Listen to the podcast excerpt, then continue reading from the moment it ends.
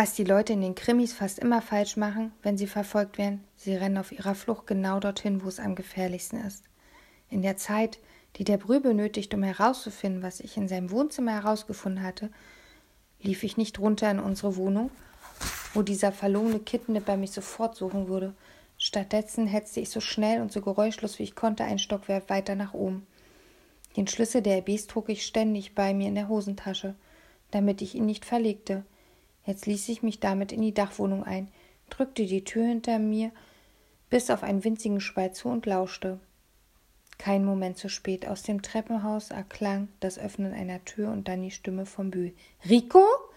Ich hörte, wie seine Schritte ihn schnell nach unten trugen in den zweiten, wie er bei uns klingelte, wie er an unsere Tür klopfte und dann heftig dagegen pochte. Rico! Für ein paar Sekunden herrschte Ruhe. Er überlegte. Er kam auf den einzig naheliegenden Gedanken, dass ich aus dem Haus gestürmt sein musste, wer weiß wo, und vermutlich zur nächsten Polizeistation, um ihn zu verraten. Endlich erneute Schritte die Treppen rauf. Ich hielt die Luft an. Ein Stockwerk unter mir war Schluss. So leise ich konnte, drückte ich die Tür zu und presste mich mit dem Rücken dagegen und wartete und überlegte. Das Warten war der einfachere Teil. Was sollte ich jetzt bloß tun? Runter traute ich mich nicht. Womöglich lauschte der Böe jedem Geräusch im Haus nach und würde mich im vierten sofort abfangen. Wenn ich aus irgendeinem Fenster brüllte, wäre er schneller bei mir hier oben als irgendwer sonst. Er sah so stark aus wie jemand, der locker eine Wohnungstür aufbrechen konnte. Gut, die nächste Möglichkeit. In der Wohnung direkt unter mir geisterte Fitzke herum, garantiert zu Hause, garantiert lärmempfindlich, wenn ich nur ordentlich auf dem Fußboden herumstapfte und garantiert gemein genug war, mich dem Bühl mit einem eiskalten Lächeln auszuliefern. Er würde dafür nur meinen Kopf verlangen, denn er sammelte ja Kinderköpfe, mit denen er in seiner stinkigen Bude Fußball spielte. Und für seine Sammlung fehlt ihm nur noch eine Rübe von dem Tiefbegabten. Weit darauf ging es auch nicht, außer auf den Dachgarten. Von dort aus konnte man prima über die Dächer der Nachbarhäuser flüchten, vorausgesetzt, man machte keinen einzigen falschen Schritt und stürzte nicht ab. Da könnte ich im Vorbeifliegen gerade noch rasch Frau Darling zuwinken und für all die Müffelchen danken, aber dann war es das auch schon platsch. Und wenn ich mich durch den Paravent auf den Dachgarten vom Marek durcharbeite, mit etwas Glück stand seine Terrassentür auf. Immerhin war es draußen ordentlich sommerheiß, aber dann, der Marek war hundertprozentig bei seiner Freundin, um ihre neue Wäsche, um ihr neue Wäsche zu bringen oder um zur Abwechslung mal mit ihr zu knutschen. Dann steckte ich in seiner Wohnung fest statt in der von den RBs. Und falls der Marak doch zu Hause war, würde er mir nicht glauben. Ich wusste, dass er mich genauso wenig leiden konnte wie der Kiesling oder der Fitzke. Plötzlich hatte ich das schreckliche Gefühl, dass alle möglichen Menschen mich nur deshalb einigermaßen freundlich behandelten, weil sie mich für behindert hielten. In Wirklichkeit ging ich ihnen auf die Nerven, aber das sagt man einem Spasti natürlich nicht, damit er nicht losheult. Der Marak jedenfalls würde sich bloß über mich kaputt lachen und, noch schlimmer, mich womöglich zum Bühl schleppen. Für einen kleinen Spaß zwischen Männern. Der Bühl würde so lange warten, bis der Marak gegangen war und mich anschließend in dünne Streifen schneiden, die er dann in ein Paket packte, das er Mama schickte, während Oskars Streifen um dieselbe Zeit auf dem Postweg zu dessen Papa waren. Auf die einfachste Idee kommt man manchmal erst zum Schluss. Mein Blick fiel durch den Flur der RBs auf ihr Telefon. Das war die Lösung. Es war die Rettung. Ich konnte von Glück reden, dass der Anschluss nicht im verschlossenen Wohnzimmer lag oder dass die misstrauischen RBs es vor mir versteckt hatten aus lauter Angst. Ich könnte eine von den Frauen mit den dicken Brüsten aus dem Nachtfernsehen anrufen. Das, das ist nämlich wahnsinnig teuer. Ich ging zum Telefon, nahm es aus der Schale und starrte es an. Mamas Handynummer kenne ich nicht auswendig. Ich kann mir die vielen Zahlen nicht merken. Deshalb hat Mama mir die Nummer irgendwann zweimal aufgeschrieben. Der eine Zettel hängt in unserem Flur, neben den Spiegel mit den dicke Backenengel. Den anderen Zettel habe ich damals eingesteckt und später natürlich verloren. Tausendmal habe ich mir seitdem vorgenommen, die Nummer neu abzuschreiben und tausendmal habe ich es vergessen. Das hatte ich jetzt davon. Dann grinste ich. Es gibt eine Telefonnummer, die ich auswendig kenne. Sie hat bloß drei Ziffern. Selbst ein Troll Volltrottel kann sie auswendig lernen. Mama hat sie mich wochenlang beim Frühstück aufsagen lassen. Wen rufst du an, wenn du Not bist und mich nicht erreichen kannst? Ich holte tief Luft, tippte eins, nochmal eins und zuletzt die Null und lauschte den Hörer. Es dauerte eine ziemlich lange Weile, bis jemand abnahm. Wenn der Bühe direkt mit einem Messer hinter mir gewesen wäre, überlegte ich, hätte er mir mit dieser Zeit schon mindestens Nasen und Ohren abgerunkelt. Dann endlich, als ich schon dachte, ich hätte mich vertippt. Notruf, quiekte eine Männerstimme ins rechte Ohr. Was kann ich für Sie tun? Auf einmal ging alles zu schnell. Ich hatte mir gar nicht überlegt, was ich sagen sollte. Jetzt war ich plötzlich durcheinander, bevor ich überhaupt richtig auf was sagen konnte. Hallo? sagte ich zaghaft. Notruf, bitte sprechen Sie. Mein Name, mein Name ist Federico Doretti, stotterte ich. Ich bin ein tiefbegabtes Kind. Deshalb kann ich zum Beispiel nur gerade auslaufen. Ich möchte einen Entführer anzeigen. Hallo? Junger Mann, hör mir mal zu. Mr. 2000 brüllte ich los, der Aldi-Kidnapper, der Oscar entführt hat.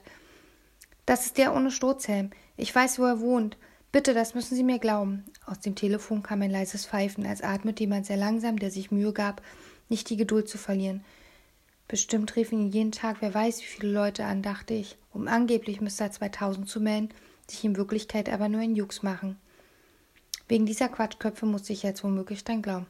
Tatsächlich, sagte der Mann endlich. Wo steckt er denn, Junge? Mr. 2000 wohnt in Diefenbachstraße 93 in Kreuzberg, sagte ich sehr langsam und sehr deutlich und sehr stolz. Vierter Stock, Vorderhaus links oder rechts, der Bühl. Das heißt, eigentlich heißt der Ost, äh, nein, Westbühl, Simon Westbühl.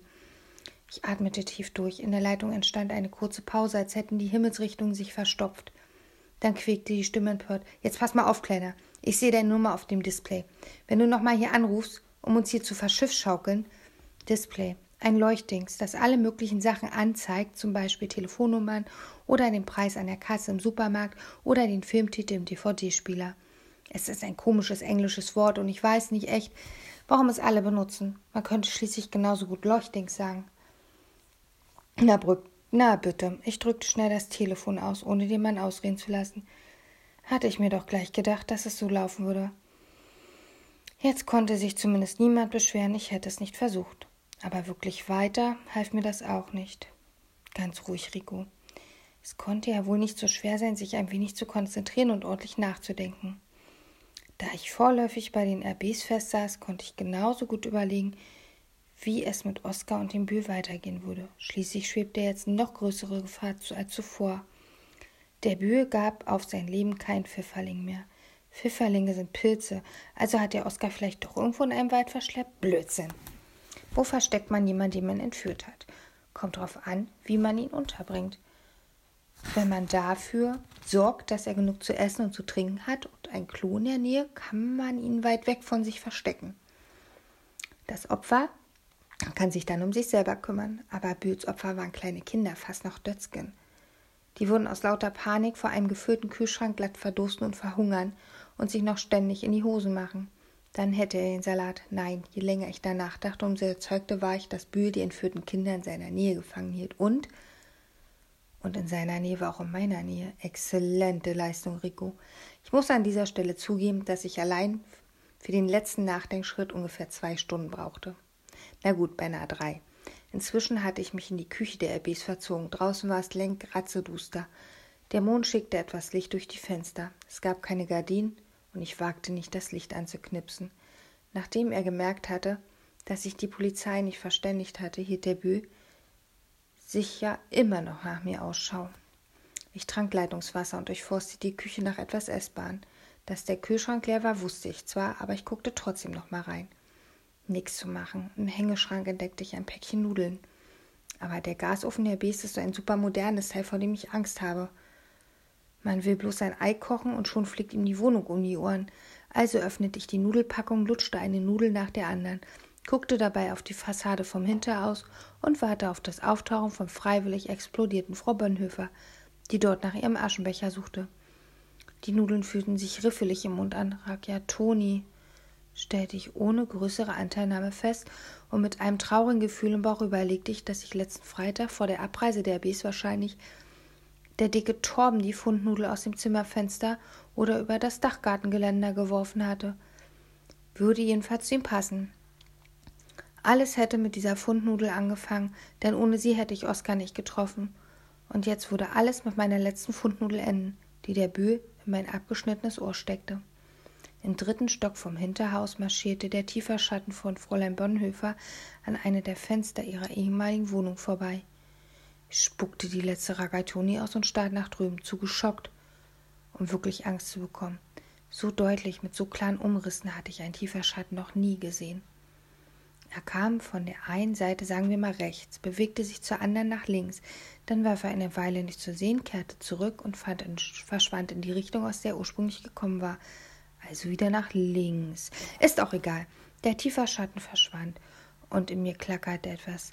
Erst dachte ich, es wären die Bingo-Kugeln, die sich bisher erstaunlich ruhig verhalten hatten. Aber das hier hörte und fühlte sich anders an. Es hörte und fühlte sich an, als wären ein paar Puzzlesteinchen, die bis jetzt geduldig gewartet hat, zu ihm an den richtigen Platz gefallen waren. Plötzlich wusste ich alles, also gut, fast alles. Auf jeden Fall wusste ich, was ich tun musste.